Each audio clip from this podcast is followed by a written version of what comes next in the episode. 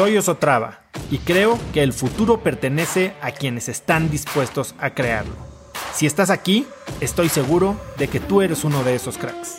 Una persona que toma acciones de impacto todos los días, que aprende y prueba cosas nuevas, que ataca sus miedos y sobre todo que vive la vida en sus propios términos.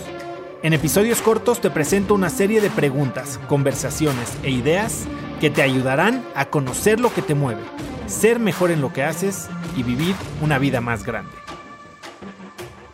Recuérdense que los valores son para recordarnos todas las mañanas, tenerlos apuntados en algún lugar y salir al mundo con esa camiseta puesta. Cuando te comprometes a tus valores, cuando los tienes claros y cuando alineas tus decisiones con tus valores, te puedes, te puedes comprometer con tus decisiones y eso genera resultados. Y eso es de lo que se trata, porque cuando nos sentimos limitados es cuando no se están generando resultados, ¿no? Cuando no estamos teniendo lo que creemos que deberíamos de tener. Y de eso vamos a hablar el día de hoy. Hablamos de valores, que ya pues, fue el último mes. Hablamos de autoconfianza, de cómo nos contamos todas estas historias, cómo tenemos esta vocecita que nos dice puedes o no puedes. Y lo peor es que no sabemos ni que somos nosotros los que nos estamos contando esas historias. Hablamos de cómo podemos nombrar esta voz, cómo podemos cambiar el discurso al integrar eh, triunfos, al integrar reconocimientos, al asumirnos ganadores. Y eso pues nos pone esta, o incluso hasta usar eh, alter egos, ¿no? Que nos pone en, una, en una identidad diferente en los momentos más cruciales en los que queremos actuar. Y hablamos justo de, lo que nos motiva. Conocernos es, es clave. Yo siempre digo que quieres tener una mejor vida, empieza por entender qué es una mejor vida para ti. Y eso solo lo sabes tú y eso solo lo puedes definir mientras más te conoces, ¿no? Entre más nos conocemos, más podemos operar, pues como les digo, con conciencia, más podemos vivir proactivamente, más podemos ir rompiendo estos límites que nos frenan de vivir esa vida que, que al final del día es lo que queremos. Qué frustrante, qué doloroso es cuando vemos una, una película y nos imaginamos ahí y simplemente nada más no sabemos cómo hacer que suceda. Entonces, hoy vamos a seguir en este camino de, de autoconocimiento, pero lo vamos a ver de un poquito, de una manera diferente, porque ya no es conocernos a nosotros mismos, sino conocer nuestro presente. ¿Qué, es lo que significa esto? A ver, en mi, no sé si todos ustedes han visto mi, el TEDx que di en 2000, me parece que es 2018 o 2019. Eh, es una TEDx que di en Tijuana que se llama Tres reglas para siempre ganarle al destino. Y la di en inglés porque no sabía qué estaba haciendo y bueno, ahí está la, ahí está la, conferencia. Eh, pero al final del día, de lo que hablo en, esta, en esta conferencia son tres reglas, ¿no? Y la última es que siempre hay una oportunidad de, cambiar.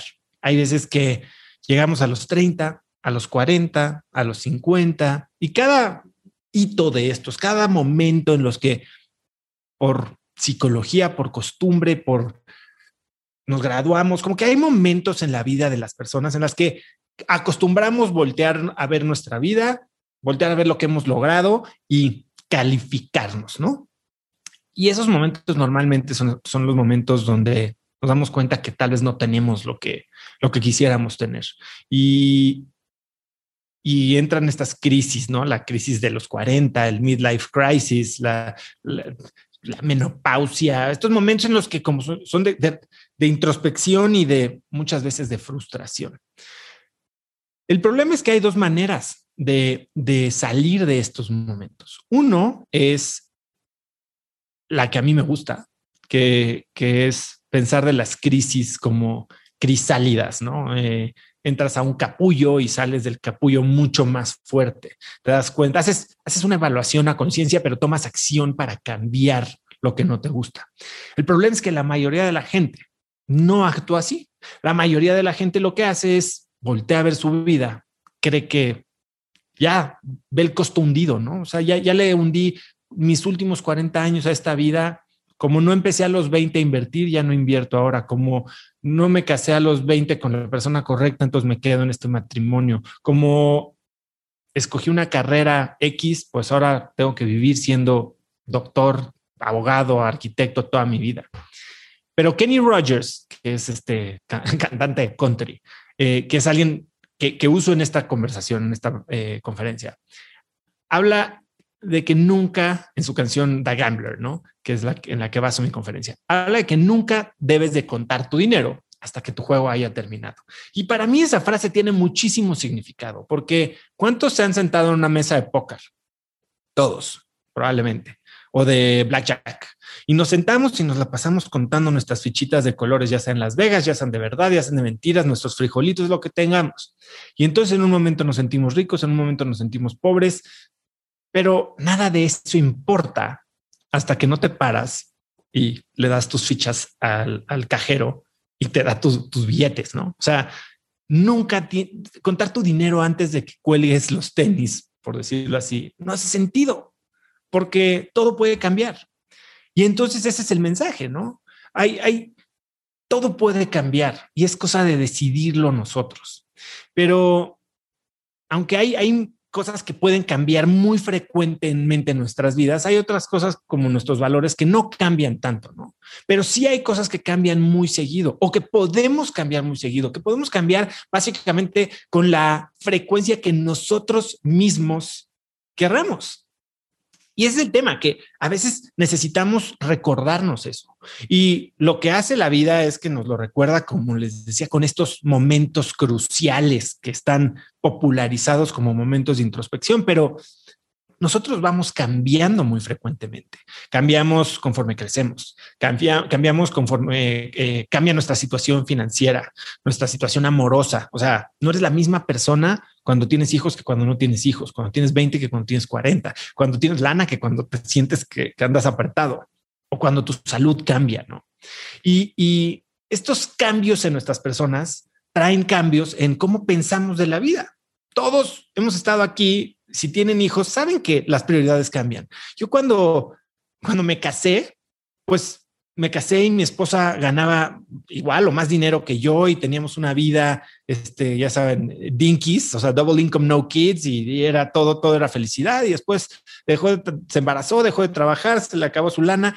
Y de repente hubo un momento en el que empecé a sentir yo esta, este conflicto entre que todo mi sueldo y toda mi lana que me entraba nunca caía en mí, o sea, nunca lo veía, básicamente. Se pagaban y se siguen pagando cuentas, ¿no?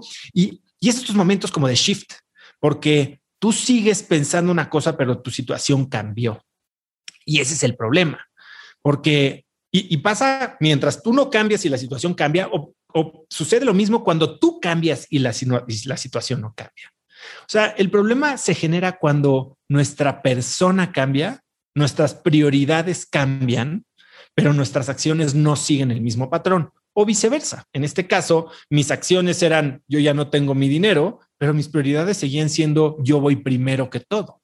Claro que después entendí que pues mis prioridades cambiaron y mis hijos son primero que todo y ya estamos alineados, pero algo tiene que cambiar, tiene que haber como un match en, entre lo que son tus prioridades y cómo llevas tu vida. Porque cuando no hay match, es entonces cuando sientes esta frustración, esta eh, decepción de que no estás donde crees que deberías de estar.